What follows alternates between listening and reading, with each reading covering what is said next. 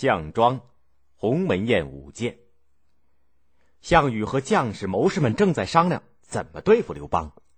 范增说：“刘邦原来是个又贪财又好色的无赖，这会儿进了关，不贪财物和美女，可见他的野心不小啊。”项羽瞪着眼珠子大骂：“刘邦这个小子，明天一早我就到坝上去收拾他。”这个时候，项羽有兵马四十万，号称一百万，在鸿门扎营；刘邦有兵马十万。号称二十万，扎在坝上，距离项羽兵营不过四十里地。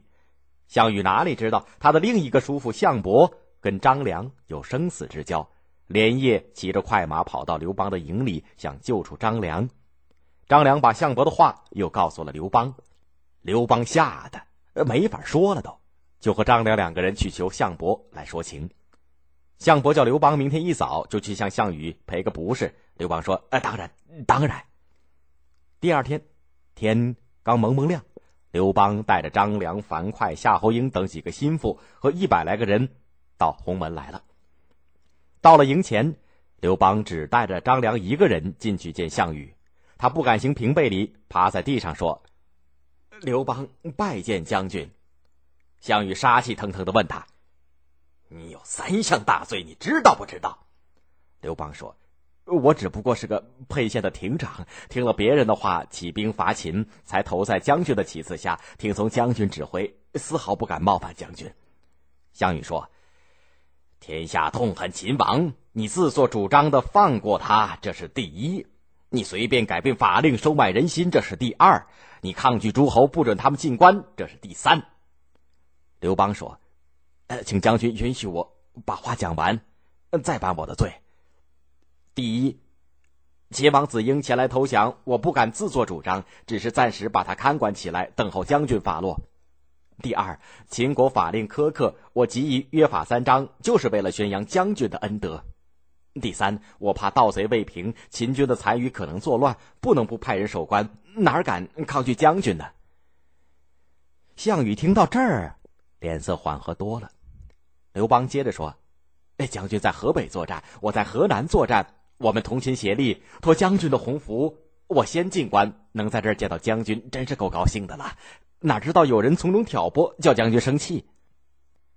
项羽直爽的说：“这都是你部下曹商说的。”说完，他叫刘邦坐下，留他喝酒。项羽和项伯殷勤的劝他喝酒，刘邦提心吊胆的不敢多喝。喝酒喝了不少时间。范增见项羽还是不杀刘邦，急得拿起腰带上拴着的一块玉，再三向项羽使个眼神项羽就是不下手。没办法，范增借个理由出去，叫项羽的叔伯兄弟项庄过来，对他说：“大王太厚道了，你快进去给刘邦敬酒，完了就给他们舞剑，巧个方便杀了刘邦，要不然咱们将来都要做他的俘虏。”项庄进去敬过酒，说。请允许我舞剑给沛公下酒。说着就拔剑起舞。项庄舞剑，意在沛公。这个成语就是这么来的。项伯看出了名堂，也起来对项羽说：“一个人舞不如两个人舞。”他也拔剑起舞，老是把身子挡住刘邦。张良也像范增那样向项羽告了个遍儿就来到了军门外。樊哙上来问：“怎么样了？”张良说。十分紧急，项庄舞剑要对沛公下手。樊哙说：“要死，死在一块儿，我去。”樊哙右手提着宝剑，左手抱着盾牌，直往军门中冲去。士兵们横着长戟不让他进去。樊哙拿盾牌一顶，就顶倒了两个士兵。他们还没有爬起来，樊哙就已经进了中军，用剑挑起了帘子，冲到里面，气得连头发都往上直竖，两只眼睛。瞪得连眼角都要快裂开了，项羽坐不住了，按着剑说：“你是什么人？”张良抢先回答说：“他是替沛公驾车的樊哙前来讨赏。”项羽说：“好一个壮士，赏他一斗好酒，一只肘子。”底下的人就给了他一斗酒，一只生的猪肘子。樊哙咕噜一声喝完酒，把盾牌附在地上，把生的猪肘搁在盾面上，用剑切着吃。项羽说。壮士还能喝吗？樊哙说：“我死都不怕，还怕喝酒。秦王像豺狼虎豹一般，只知道杀人，才逼得天下都起来反抗。怀王跟将士们约定，谁先进关，谁就做王。现在沛公先进了关，他可并没有称王。他封起了库房，关起了宫室，把军队驻扎在坝上，天天等着大王来。派士兵去守关，也是为了防备盗贼，防备秦人作乱。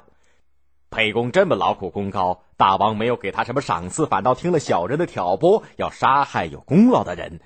这是走秦王的老路，我以为大王不能这么样。项羽没有答应，光说：“坐。”过了一会儿，刘邦起来上厕所，张良向项羽低声的告了个遍儿，带着樊哙跟了出来。樊哙叫刘邦溜回去，刘邦嘱咐张良留着带他向项羽告辞，他只带着樊哙、夏侯婴他们几个从小道跑回坝上去了。刘邦一回到营里，就立刻。把向项羽告密的曹无伤斩了。项羽看见刘邦好久没有回来，就派陈平去请他。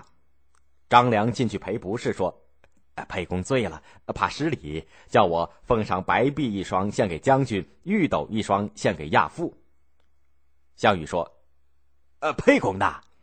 张良说：“呃，他怕将军的部下跟他为难，先走了。这会儿大概已经快到坝上了。”张良献上礼物。等他向范增献玉斗的时候，范增拔出剑来，把他打破了，自言自语的说：“唉，真是个小孩子呀，没法替他拿主意。夺天下的一定是刘邦，我们瞧着做俘虏吧。”